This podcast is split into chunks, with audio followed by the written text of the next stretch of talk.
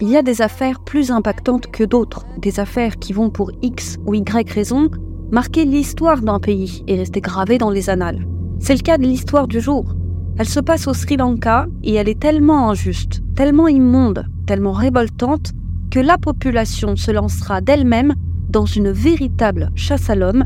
Au diable, la police corrompue et cette justice à quintuple vitesse.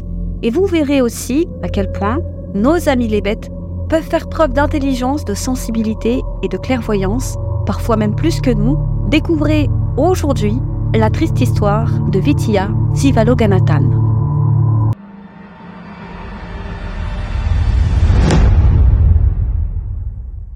Comme toujours les amis, n'hésitez pas à liker la vidéo et à vous abonner si ce n'est pas déjà fait. Vitya Sivaloganathan est né le 25 novembre 1996 à Mankulam, au Sri Lanka. À ce moment, une guerre civile déchire le pays. Pour échapper au combat, les parents de la petite Vitya déménagent régulièrement et ne restent jamais longtemps au même endroit. C'est une question de survie. Mais en dépit du contexte difficile dans lequel vit Vitya, elle reste positive et souriante. Mais voilà, les conflits continuent encore et toujours de faire rage, et au début de son adolescence, voilà que sa famille se retrouve au milieu des combats jusqu'à devoir fuir dans le camp de Menik Farm. Un camp de réfugiés qui a été mis en place par les autorités sri-lankaises pour abriter les civils qui ont fui les combats entre l'armée régulière et les séparatistes tamouls. Ce camp était à l'époque très controversé car les conditions de vie à l'intérieur était très difficile et aussi et surtout parce que les personnes qui se trouvaient à l'intérieur de ce camp étaient retenues de manière indéfinie et qu'ils ne pouvaient pas quitter ce camp à leur guise. Et oui, puisque le camp était entouré de barbelés, ce qui donnait l'impression à de nombreuses personnes que c'était plus un camp d'enfermement qu'un camp de réfugiés comme le scandait à l'époque le gouvernement. En 2010, un an après la fin de la guerre, alors que Vitia à 14 ans, sa famille et elle sont finalement libérés du camp de Menik Farm et il retourne sur l'île de Pongudotivu, dont ses parents sont originaires. Et pour la première fois de sa vie, la jeune femme connaît la paix et la stabilité. La famille se sent enfin en sécurité, mais malheureusement, il ne se doute pas à ce moment que c'est justement dans ce petit village tranquille qu'ils seront le plus en danger. D'abord, laissez-moi mieux vous présenter Vitia. C'est une jeune fille sensible, douce et discrète et qui a toujours aimé aider son prochain. Mais vraiment, elle a toujours aimé ça. Elle aime également beaucoup les animaux. Sa famille a deux chiens, une chèvre, une vache et des poules. Alors chaque matin, avant d'aller à l'école, Vitia avait l'habitude de caresser sa chèvre, Cutty, et de lui dire en riant qu'elle la caresserait encore plus longtemps quand elle reviendrait de l'école. Et dès qu'elle revenait de l'école, tous les animaux venaient la voir pour la saluer, y compris sa poule préférée chez la manie. Elle prenait alors sa poule dans ses bras et faisait semblant de comprendre ses gloussements et d'être indignée par ce qu'elle disait, et ça faisait rire ses proches. Elle disait à sa poule, par exemple C'est vrai, Sheila? Maman ne t'a pas nourri correctement aujourd'hui? Ce n'est pas gentil. Viens, je vais te donner des biscuits. Elle plaquait alors sa poule sous son bras et lui donnait des morceaux de biscuits. Et si sa mère élevait chèvres, vaches et poules, c'était pour les œufs et le lait. Pour elle, c'était du simple bétail. Mais pour Vitia, c'était différent. Elle traitait ses animaux comme ses amis, qui irritait sa mère, qui ne comprenait pas pourquoi elle parlait à ses animaux comme s'ils étaient des êtres humains. Elle la grondait souvent à cause de ça. Et un jour, quand elle a demandé à sa fille pourquoi elle parlait à des animaux qui ne pouvaient pas lui répondre, Vitia lui a répondu que bien qu'ils ne parlaient pas, c'étaient des êtres intelligents et sensibles et qu'il était important d'être gentil avec eux. Alors quand sa mère lui a annoncé qu'ils allaient devoir vendre Cutty, la chèvre, car ils n'avaient plus les moyens de la garder, Vitia a fondu en larmes et a supplié sa mère de la garder. Elle lui a dit qu'elle faisait partie de la famille et qu'ils pouvaient simplement réduire leur portion de nourriture afin de pouvoir partager la nourriture avec elle. En 2015, Vitia, alors âgée de 18 ans, est scolarisée au lycée Pongodotivo Maya Vidyalayam situé à 2 km de chez elle. C'est une jeune fille studieuse qui s'investit pleinement dans ses études. Elle est passionnée d'histoire et aime tellement apprendre qu'elle s'était inscrite à tous les cours optionnels auxquels elle avait la possibilité de s'inscrire. Elle espérait ainsi à la fin du lycée s'inscrire à l'université pour devenir enseignante ou pour travailler dans les médias. Elle avait l'habitude de se rendre au lycée à vélo, en compagnie de deux de ses amis, qui habitaient le même quartier qu'elle, mais si les deux jeunes filles n'étaient pas disponibles, c'était alors son petit frère, Nishantan, qui l'amenait à l'école à moto. Et donc, comme chaque matin, le 13 mai 2015, Vitia se lève tôt pour aider sa mère à faire le ménage avant de se rendre à l'école. Et voilà que ce jour-là, ses deux amis sont malades. Quant à son frère, qui l'aurait normalement emmené à l'école en moto, eh bien, il était déjà parti. Elle part donc seule à l'école. Avant de partir de la maison à 7h25, elle prend le temps de faire un bisou à sa mère avant de monter sur son vélo et de se mettre en route. Et vers 15h ce jour-là, la mère de Vitia Sarah Chouati commence à s'inquiéter parce que sa fille n'est toujours pas rentrée de l'école, alors qu'elle est supposée terminer à 14 heures. Elle demande alors à son fils, Nishantan, de l'emmener au lycée afin de voir s'il ne lui est pas arrivé quelque chose. Et lorsqu'ils arrivent au lycée, les enseignants lui disent que Vitian s'est jamais présenté à l'école ce jour-là. Sa mère commence à paniquer. Nishantan, le frère, ainsi que la mère, décident alors d'interroger les habitants de la ville, bien évidemment la ville où se situe le lycée, dans l'espoir que quelqu'un ait vu Vitia. Ils questionnent aussi un membre de leur famille qui possède une boutique près de l'école, et ce membre leur dit qu'il n'a pas vu Vitia ce jour-là. Alors après avoir cherché seul Vitia partout, il décide d'aller déclarer sa disparition au commissariat de police le plus proche. En route pour le commissariat, il croise un officier de police, un checkpoint de Kurigatavan. Ils se disent naturellement que puisque c'est un policier, il sera en mesure de les aider. Et donc, il lui explique la situation. Mais malheureusement, la réaction du policier n'est pas celle à laquelle il s'attendait. Le policier ne les prend pas au sérieux, il leur rit au nez et leur dit qu'elle s'est probablement enfuie avec son petit ami. Sarah Chouati est furieuse. Elle connaît sa fille. Elle sait qu'elle n'aurait jamais fait une chose pareille. À 18h30, mère et fils arrivent enfin au commissariat de Kait, le commissariat le plus proche du lycée où est scolarisé Vitia.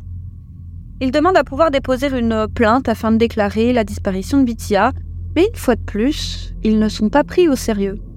Les policiers refusent de faire un rapport sur la disparition de la jeune fille, car ils pensent eux aussi qu'elle a simplement fugué avec son petit ami. Et ce n'est que vers 21h qu'une policière finit par les prendre au sérieux et accepte de prendre leur plainte.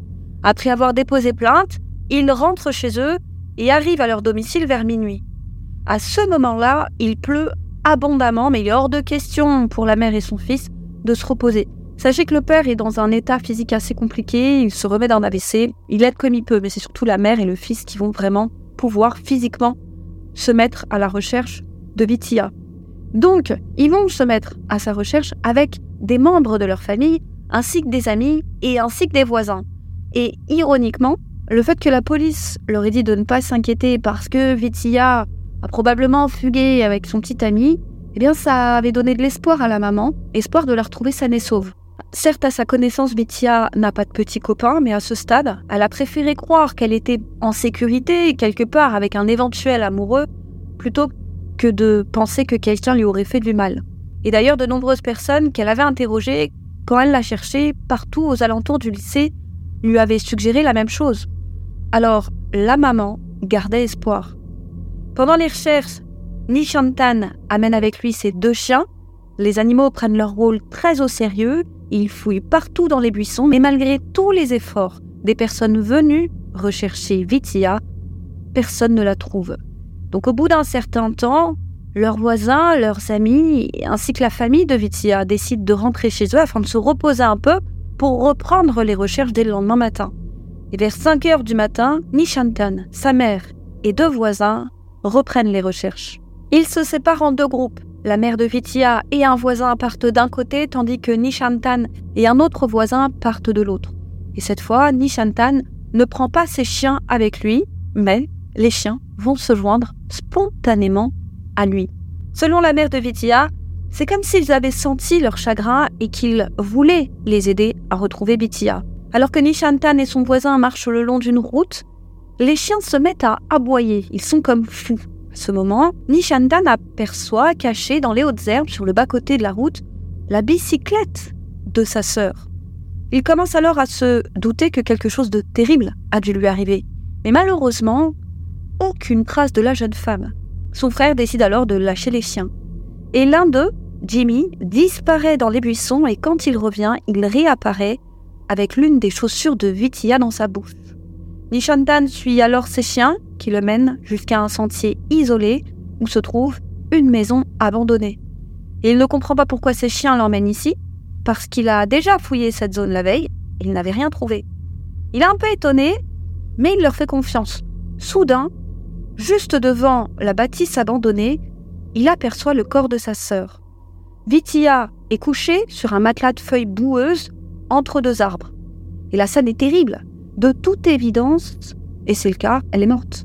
Des fourmis grouillent partout sur elle, elle est presque nue, et comme il a plu la veille, son corps semble gorgé d'eau. Son visage est enflé et couvert de bleu, une de ses paupières est manquante, c'est comme si elle avait été découpée. Quant à ses cheveux, je vais vous lire exactement ce que j'ai lu, et j'avoue ne pas avoir très bien compris, mais ça a l'air terrible. Il se dit que ses cheveux avaient été tirés et attachés à un arbre, et qu'à cause de ça, son cuir chevelu était devenu bleu. C'est quand même une scène qui a l'air particulièrement sauvage. La pauvre est bâillonnée, elle a un morceau de tissu enfoncé dans la bouche, ce morceau de tissu probablement mis là pour étouffer ses cris. Ses jambes sont écartées et attachées aux deux arbres entre lesquels elle se trouve. Ses mains sont attachées dans le dos avec les rubans qu'elle utilisait pour attacher ses cheveux et à côté de son corps se trouve son cartable, son parapluie, ainsi que son uniforme et sa cravate déchirée. Et à environ 8 mètres de son corps se trouve son autre chaussure. Et il est malheureusement évident que la pauvre Vitia a énormément souffert avant de mourir. Je vous donne pas le mobile, mais à mon avis, vous le connaissez déjà. Mais on va poursuivre. Et Nishantan se dit immédiatement que la maison abandonnée n'est pas la véritable scène de crime, car il avait, comme je vous le disais, déjà exploré cet endroit la veille et il n'avait rien trouvé. Il est donc convaincu que le meurtrier l'a probablement assassiné ailleurs avant d'abandonner son corps là, après que les personnes qui avaient participé aux recherches soient allées se coucher. Nishantan appelle alors sa mère, qui se trouvait un peu plus loin. Dès qu'elle entend son fils crier, Sarah Chouati comprend immédiatement que quelque chose de grave a dû arriver à sa fille. Elle se met à courir pour le rejoindre. Elle traverse un buisson épineux qui déchire sa robe et se sent même sentir la douleur. Et quand elle arrive, elle aperçoit le corps de sa fille et son fils évanoui. Après ça, elle est tellement bouleversée qu'elle n'ose plus jeter un coup d'œil au corps de Vitia. Vers 7 heures, Nishantan, qui s'est réveillé épaulé par sa mère, appelle le commissariat de Kaitz pour leur déclarer la mort de sa sœur. Les policiers lui disent qu'ils vont envoyer une équipe sur place et ce immédiatement, mais à bientôt 11 heures, personne ne s'est encore présenté. À ce moment, Nishantan comprend que personne ne viendra. Alors désemparé, il se résout à appeler le 119, qui est l'équivalent du 911 au Sri Lanka, et l'opérateur du 119 le met alors en contact avec un commissariat de la ville de Colombo, la capitale du Sri Lanka. Et cette fois, il tombe enfin sur des policiers disposés à faire leur travail. La police de Colombo contacte alors la police de Kaitz, ainsi que le poste de contrôle de Kurikatavan, et il les somme d'agir. Et enfin, vers 11h et des brouettes, des agents de police arrivent enfin sur les lieux. Un officier du checkpoint de Kurikatavan arrive le premier et les policiers du commissariat de Kates arrivent peu de temps après. Le corps de la jeune femme est alors envoyé à l'hôpital de Jaffna pour autopsie. Et d'après le rapport du médecin, la mort de Vitia est due à une asphyxie par strangulation, une hémorragie interne et une hémorragie provoquée par un coup porté à la tête avec un objet contondant. Et bien évidemment, la pauvre a été abusée. Très rapidement, la nouvelle se propage dans tout le Sri Lanka, et plus que le meurtre brutal dont elle a été victime, c'est l'inaction de la police qui va révolter les Sri Lankais. Surtout les femmes, qui pensent que c'est juste révélateur d'un profond problème qu'a le pays. Les policiers ne prennent pas au sérieux les violences faites aux femmes.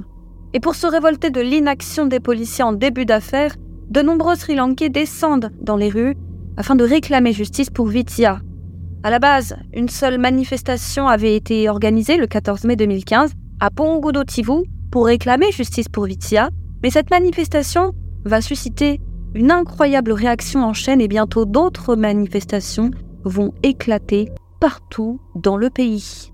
Et le peuple n'a plus qu'un nom à la bouche, Vitia. Mais après la découverte du corps, les habitants du village disent à la maman de ne pas s'attendre à grand-chose, car ce n'est pas la première fois qu'une fille est agressée ou tuée dans l'île, mais que paradoxalement, écoutez bien, personne n'a jamais été arrêté ou poursuivi en justice pour ça.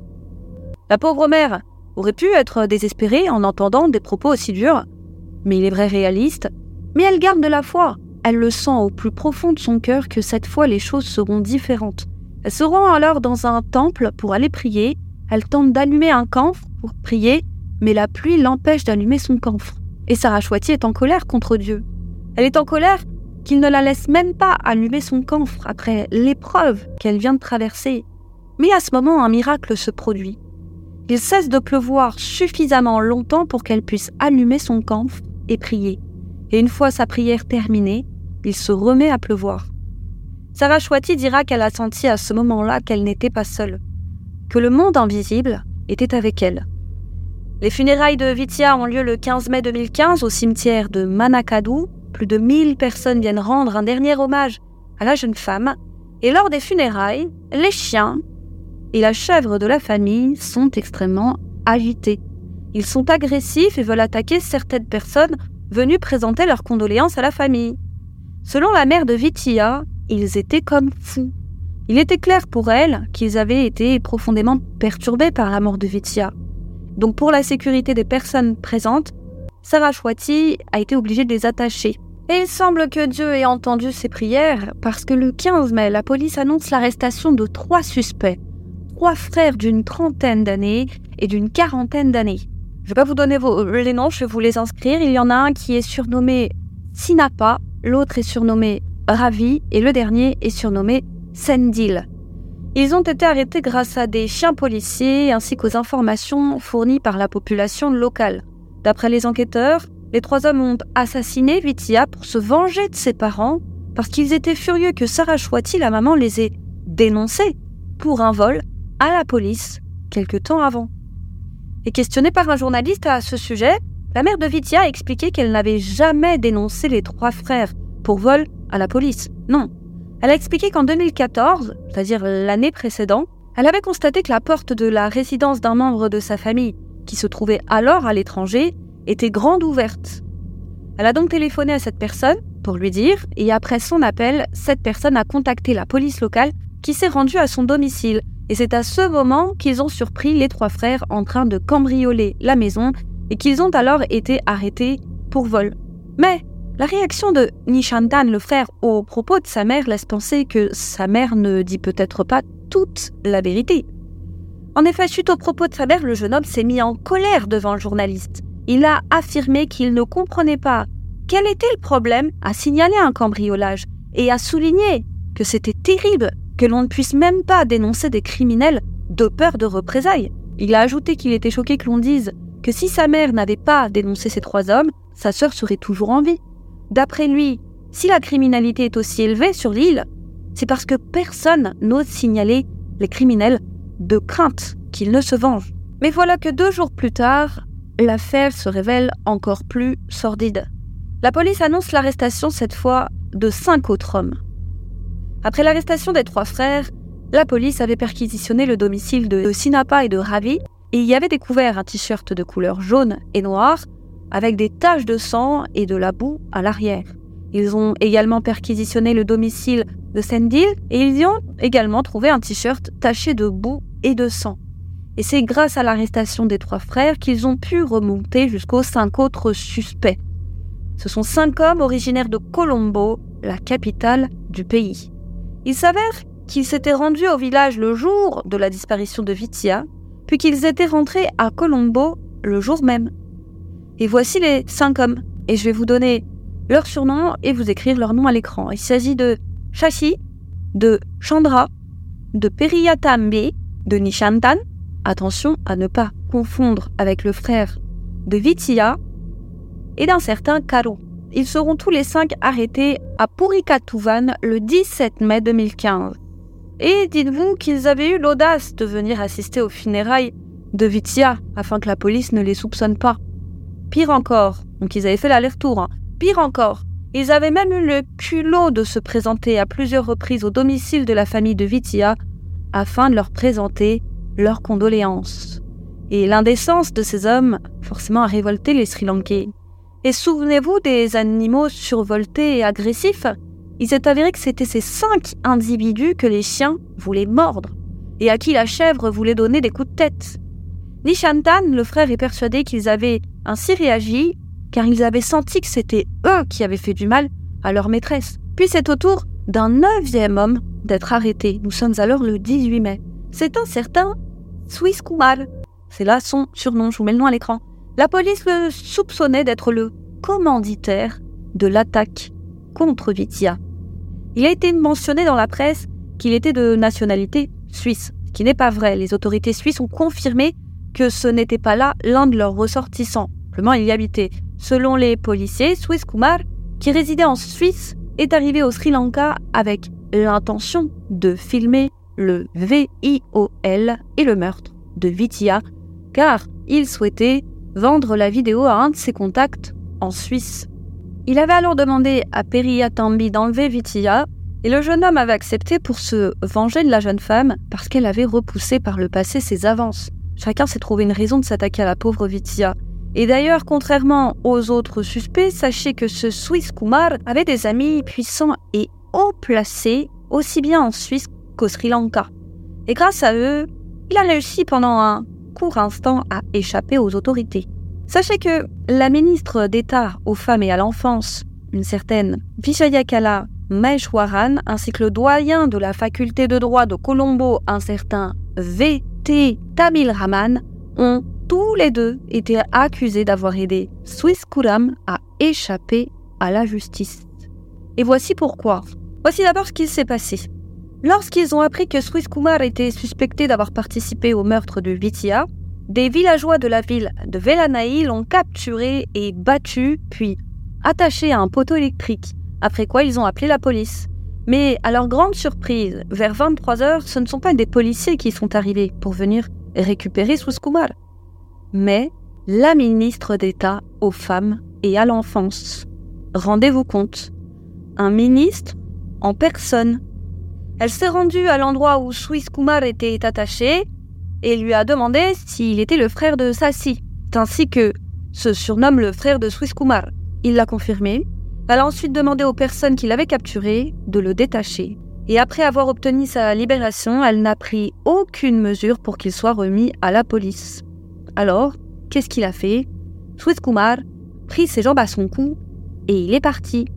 EVT, qui, souvenez-vous, est le doyen de la faculté de droit de Colombo, a quant à lui expliqué que le 16 mai 2015, donc dans la foulée, il se trouvait alors en visite à Jaffna dans le cadre de son travail. Il était en voiture avec des policiers quand ces derniers l'ont informé que Swiss Kumar, qui était alors en fuite, avait contacté la police pour leur dire qu'il était prêt à se rendre. S'ils venaient le chercher, où il se cachait et qu'ils assuraient sa protection. Il a bien compris, Kumar, que c'est un lynchage qui l'attend. Et Viti a demandé aux policiers d'envoyer rapidement un véhicule de patrouille pour le récupérer. Les policiers lui ont alors répondu quel serait le risque de prendre le suspect dans une voiture de police, car si les habitants de la ville se rendaient compte qu'ils venaient récupérer Swiss Kumar, il est probable que la foule en colère risquerait de vouloir s'en prendre à eux et la situation pourrait dégénérer. Un policier a alors proposé qu'ils utilisent la voiture dans laquelle ils se trouvaient pour aller récupérer Swiss Kumar en toute discrétion. Et le doyen a accepté. Toutefois, il n'aurait jamais dû, car au Sri Lanka, il est interdit de transporter un suspect recherché dans un véhicule de particulier. Il aurait absolument dû être transporté dans un véhicule de police, ce que Vité sait, parce qu'il est avocat, en plus d'être doyen de euh, la fac. Et quand les journalistes lui ont fait la remarque plus tard, quand tout ça se saura, il a expliqué qu'il avait accepté de transporter Swiss Kumar dans son véhicule à la demande de la police et que l'idée ne venait pas de lui. Bref, le doyen ayant accepté, les policiers et lui se sont rendus à l'endroit où se cachait Swiss Kumar afin de le récupérer avant de l'emmener au QG de la police de Jaffna. Et une fois arrivé au commissariat, Swiss Kumar a demandé à être emmené à l'hôpital pour soigner ses blessures. Mais alors qu'il se trouvait à l'hôpital de Jaffna, il a réussi à s'échapper. Et les Sri Lankais, furieux qu'il se soit échappé une seconde fois, ont vivement critiqué VT. Ils l'ont accusé d'avoir aidé Swiss Kumar à s'échapper. Ils se sont donc rendus devant l'hôtel où séjournait VT pour protester. Ils ont exigé qu'il sorte parce qu'ils voulaient s'en prendre à lui. Mais les policiers l'ont fait sortir discrètement de son hôtel et l'ont ramené au QG de la police de Jaffna. Et furieux, VT a demandé des explications à l'inspecteur général adjoint de la police, à savoir un certain, retenez bien son nom, Lati Jayasinghe. Pourquoi il a laissé s'enfuir Swiss Kumar de l'hôpital? Et celui-ci a alors expliqué que Swiss Kumar avait en réalité été libéré en raison du manque de preuves contre lui. Chose qu'on avait cachée bien évidemment au Sri Lankais. Et sachez d'ailleurs qu'après avoir pris la fuite, Swiss Kumar a rejoint la capitale, donc la ville de Colombo, pour tenter de prendre un vol pour la Suisse. Et les Sri Lankais, furieux qu'il ait réussi à s'échapper, donc encore une fois, sont descendus dans les rues pour manifester leur mécontentement. Et ils se sont passé le mot. Si quelqu'un le retrouve, qu'il donne l'alerte. Et eux, ils vont s'occuper de son compte. À l'ancienne, si vous voyez ce que je veux dire. Et c'est dans la foulée, le 18 mai 2015, toujours à Colombo, que Swiss Kumar est reconnu par le propriétaire de la maison d'hôte dans laquelle il séjourne. Et au lieu de faire passer le mot, il va contacter la police qui vient immédiatement l'arrêter. Et cette fois, il ne s'échappera plus. La police a trop à perdre. Pour rassurer la population en colère, qui n'avait forcément plus confiance en la police, le porte-parole de la police annonce lors d'une conférence de presse que l'enquête sur la mort de Vitia n'est plus entre les mains de la police, mais qu'elle a été confiée au CID, une unité spéciale d'enquête et le président du Sri Lanka, Maithripala Sirisena, rencontre la famille de Vitia à Jaffna. Il leur garantit une enquête rapide pour que les responsables de la mort de Vitia soient traduits le plus rapidement possible en justice. Et il va mettre ses paroles à exécution puisqu'il va sommer le tribunal de première instance de Cates de charger le CID d'ouvrir une enquête sur Lalit. Souvenez-vous, c'est l'inspecteur général adjoint de la police qui avait libéré Swiss Kumar. Il est alors accusé d'avoir aidé Swiss Kumar à s'échapper. Et le 17 juin 2017, il est arrêté et longuement interrogé par le CID. Et à la fin de son interrogatoire, il est inculpé pour entrave à la justice et pour avoir aidé un suspect à s'échapper. Lalit devient alors le policier le plus haut gradé à jamais avoir été arrêté et poursuivi pour entrave à la justice au Sri Lanka. Et ça, c'est un petit miracle. Lors de son procès au tribunal, eh bien, ses avocats vont demander au juge pour quelle raison il est le seul à être poursuivi, puisque souvenez-vous, il y a également la, la ministre. Et elle, elle n'est pas poursuivie. Alors, pourquoi? Le tribunal de première instance va reconnaître qu'effectivement, ça se tient. Alors, ils vont charger le CID d'ouvrir une enquête sur les accusations portées à l'encontre de la ministre. Le CID a donc interrogé la ministre d'État aux femmes et à l'enfance sur les allégations selon lesquelles elle aurait aidé Swiss Kumar à s'échapper. Et à la fin de son interrogatoire, elle n'a pas été inculpée et n'a jamais été poursuivie.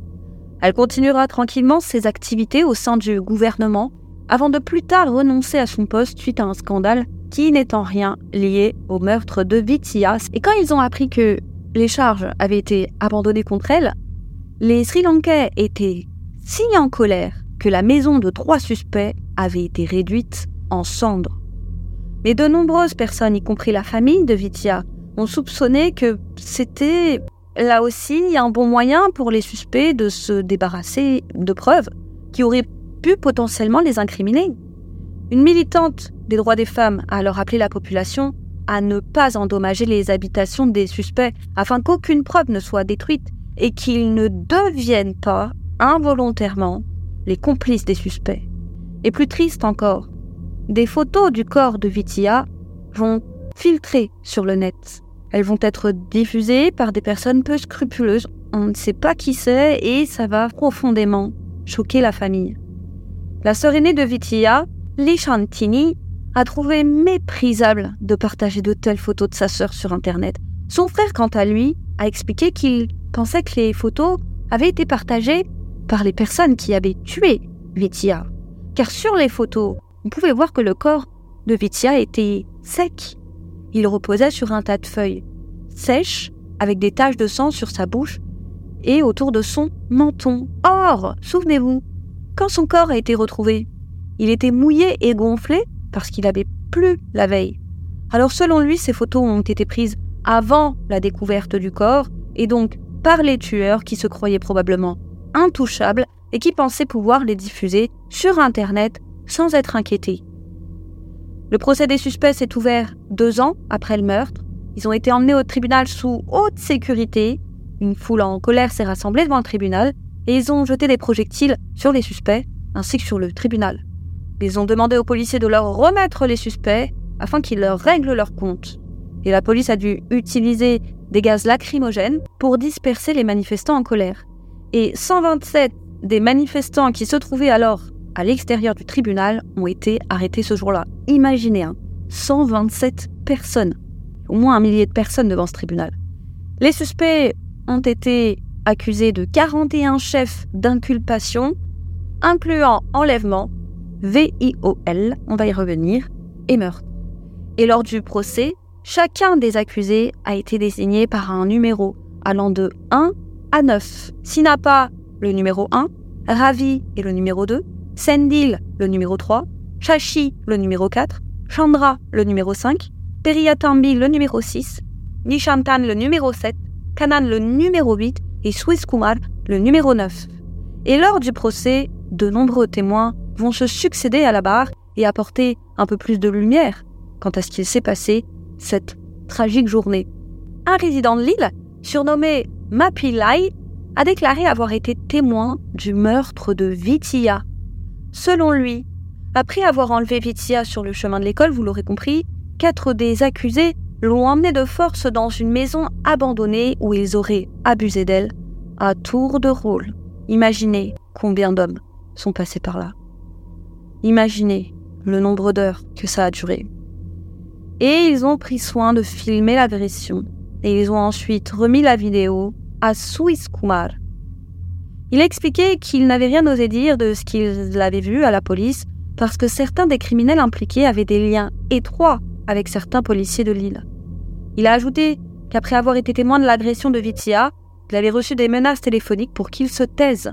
Il a affirmé que Periya Tambi lui avait dit que la vidéo avait été prise à la demande de Swiss Kumar qui souhaitait la vendre à un de ses contacts en Suisse. Un écolier, quant à lui, a témoigné que le 13 mai 2015, alors qu'il se rendait à l'école à bicyclette avec un de ses camarades, il a perdu une de ses chaussures en pédalant. Alors il était descendu pour la récupérer, et c'est à ce moment qu'il a entendu un son semblable à un gémissement. Il a pensé que c'était là un fantôme, et a pris peur. Il est remonté à vélo, et c'est à ce moment qu'il a aperçu Ravi, l'un des suspects, qui portait un t-shirt de couleur jaune, marchant le long de la route, près de l'endroit d'où provenaient les cris. Un témoin du nom d'Udaya Suriyan a déclaré devant la cour de Periyatambi qu'il avait été payé par Ravi une somme de 64 euros pour enlever Vitia, et c'était déjà trois mois avant l'incident. Ce qui veut dire que sans le savoir, la pauvre Vitia était surveillée. Ils attendaient juste qu'elle soit seule pour pouvoir agir. Un homme du nom de Balachandran a témoigné quant à lui avoir vu Rabi et Sendil à 15 mètres du lieu où le corps de Vitia a été retrouvé. C'était le 13 mai 2015 vers 8h45 alors qu'il se rendait au travail. Et un autre témoin, un certain Nishanta de Silva, un ingénieur informatique, a quant à lui déclaré devant la cour que Swiss Kumar lui avait proposé un pot de vin d'un montant de 55 973 euros pour qu'il détruise les preuves contenues dans son téléphone portable et son ordinateur que le CID lui avait demandé d'analyser. Swiss Kumar a confirmé devant le tribunal que c'était bien la ministre, Vijayakala, qui avait demandé aux villageois qui l'avaient capturé de le libérer. Il a cependant nié être responsable de la mort de Vitia et a pointé du doigt la marine et l'armée comme étant les coupables.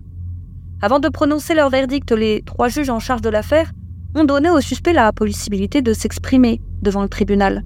Les suspects ont ainsi saisi cette opportunité pour déclarer qu'ils étaient innocents. Et au moment de rendre leur verdict, les trois juges ont affirmé que ni l'armée ni la marine n'étaient impliqués dans le meurtre de Vitia. Ils ont précisé que toutes les preuves retrouvées pointaient vers sept des accusés.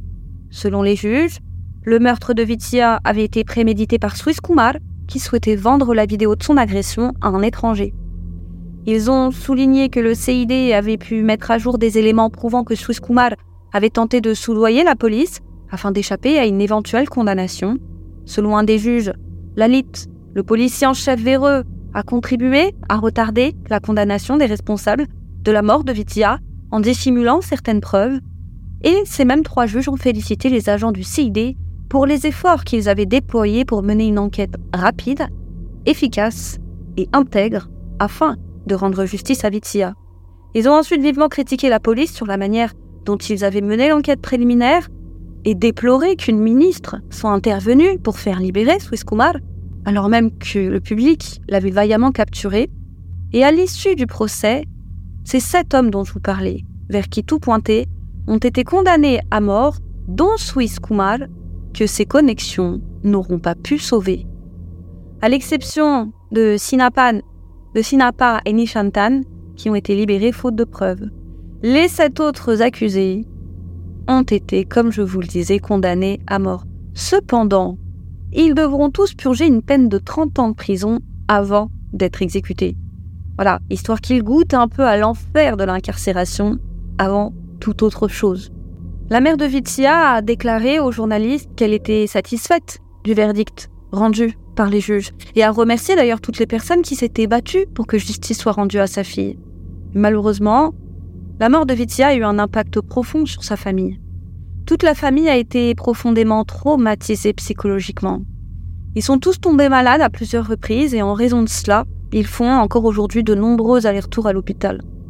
Ils ont somatisé la douleur de l'esprit, douleur de l'esprit qui a eu un impact direct sur leur corps. Et en particulier le papa de Vitsia qui avait été, comme je vous le disais, victime d'un AVC avant le drame. Avant la mort de Vitsia, il se remettait plutôt bien de son AVC, mais depuis l'incident, son état de santé s'est fortement dégradé et ses proches ont dit qu'il survivait plus qu'il ne vivait. Quant à la mère de Vitia, elle expliquait que les chiens de la jeune femme continuent en vain d'attendre le retour de leur maîtresse et qu'ils regardaient toujours la route à l'heure de son retour de l'école. Ils n'ont jamais cessé d'espérer. Elle a ajouté qu'ils se rendaient régulièrement à l'endroit où elle était enterrée et qu'ils étaient heureux à chaque fois qu'ils voyaient des photos d'elle. Voilà, c'est tout pour aujourd'hui, les amis. Imaginez un peu le calvaire qu'a vécu Vitsia. On considère qu'elle a dû supporter les assauts de plusieurs hommes sur une plage horaire de plusieurs heures. On parle de plus d'une douzaine d'heures. Voilà, on va conclure avec une citation très célèbre. Parfois, je cite, L'homme est un loup pour l'homme. Voilà, c'est tout pour aujourd'hui. Comme toujours, merci de nous avoir suivis. N'hésitez pas à liker la vidéo si elle vous a plu à vous abonner si ce n'est pas déjà fait, et à venir discuter tous ensemble en barre de commentaires, et comme vous savez si bien le faire dans le respect, comme on dit, on a la communauté qu'on mérite, et à ce niveau-là, vous êtes assez extraordinaire, je dois vous le dire. Voilà. Quant à nous, on vous dit à très vite sur YouCrime pour une autre triste histoire, les amis.